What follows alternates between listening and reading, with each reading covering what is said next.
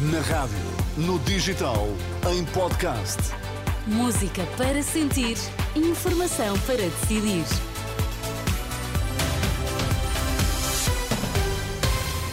Atualizamos agora toda a informação e começamos pelos títulos em destaque a esta hora. A TAP aplicou novos acordos de empresa sem contar com o pessoal de terra e o CITAV acusa a companhia aérea de discriminação. Pela primeira vez desfaz o empate técnico na sondagem das sondagens. O CITAV, o Sindicato dos Trabalhadores da Aviação e Aeroportos, acusa a TAP de discriminação ao aplicar novos acordos de empresa, excluindo o pessoal de terra. Em declarações à Renascença, Paulo Duarte, secretário-geral do CITAV, diz que há trabalhadores indignados. O dirigente sindical afirma que está a tentar evitar estragar a paz social que se tem vivido na empresa.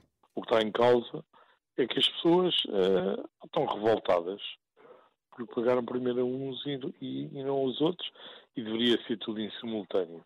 E ainda por cima, quando, quando aqueles a quem eles estão a pagar agora, até mais tarde, é que terminaram a, a negociação do seu acordo. E as pessoas estão muito indignadas, né? e estão a pressionar muito o sindicato para tomarmos medidas mais drásticas, querem outras medidas. Uh, estamos a evitar de, de estragar a paz social da empresa que, que tem sido a prática até aqui. Paulo Duarte, ouvido pela jornalista Marisa Gonçalves, o citava, os, aliás, o segundo citava os trabalhadores de terra que não viram o seu acordo de empresa atualizado, são cerca de 3.400. Já não há empate técnico na sondagem das sondagens. Pela primeira vez, a Aliança Democrática lidera o agregador de sondagens da Renascença de forma destacada e está a 3,5 pontos percentuais à frente do PS. A mudança deve-se a uma sondagem da Universidade Católica, divulgada na última noite. A sondagem dá a liderança à Aliança Democrática e coloca o PS a 5 pontos de distância, mas mostra ao mesmo tempo um aumento dos indecisos para 20%.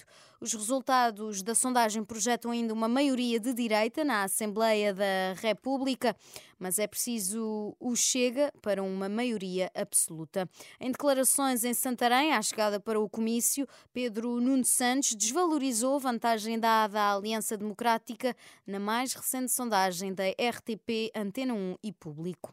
Da mesma forma que reagi sempre, à frente e atrás. Há sondagens boas, há sondagens más. Uh, nós já temos tido várias experiências diferentes. Mas há aqui uma questão dos indecisos que sobem, as intenções de voto diminuem nos dois partidos PS e AD, Ouça, uh, os indecisos aumentam. Olha, a última vez que a, que a, que a RTP e a Universidade Católica fizeram uma sondagem foi antes das eleições, a última vez antes das eleições, foi antes das regionais dos Açores. Davam vitória ao PS e o PS perdeu. Mas é preocupante esta subida Pedro de... Santos vai aceitar a segurança pessoal e o. Nós não, não precisamos. Bem mais a norte surgiu outra reação à sondagem que dá a maioria à direita mas apenas se se contar com o Chega.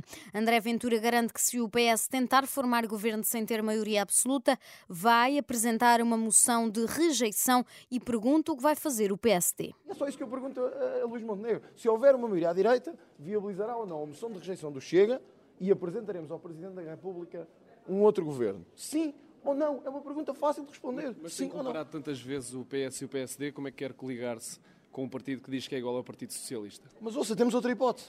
Eu queria governar com maioria absoluta, mas há outra hipótese. Não há. Portanto, a política é a arte do que é, não é a arte do que você gostava ou que eu gostasse. Portanto, se me dissessem assim, que é este é o cenário ideal para Portugal. Não, o cenário ideal para Portugal era que o, o Chega tivesse uma maioria. Como isso, segundo todas as sondagens, não está para acontecer, a única hipótese é o PSD. Resposta de André Ventura à pergunta do repórter Tomás Anjinho Chagas. O presidente do Chega discursa, discursou ainda no final do jantar comício em Vila Real. Os quatro suspeitos no âmbito da Operação Zelador ficam em prisão preventiva. A medida de coação mais pesada foi decretada esta quarta-feira, depois do primeiro interrogatório no Tribunal de Instrução Criminal do Porto.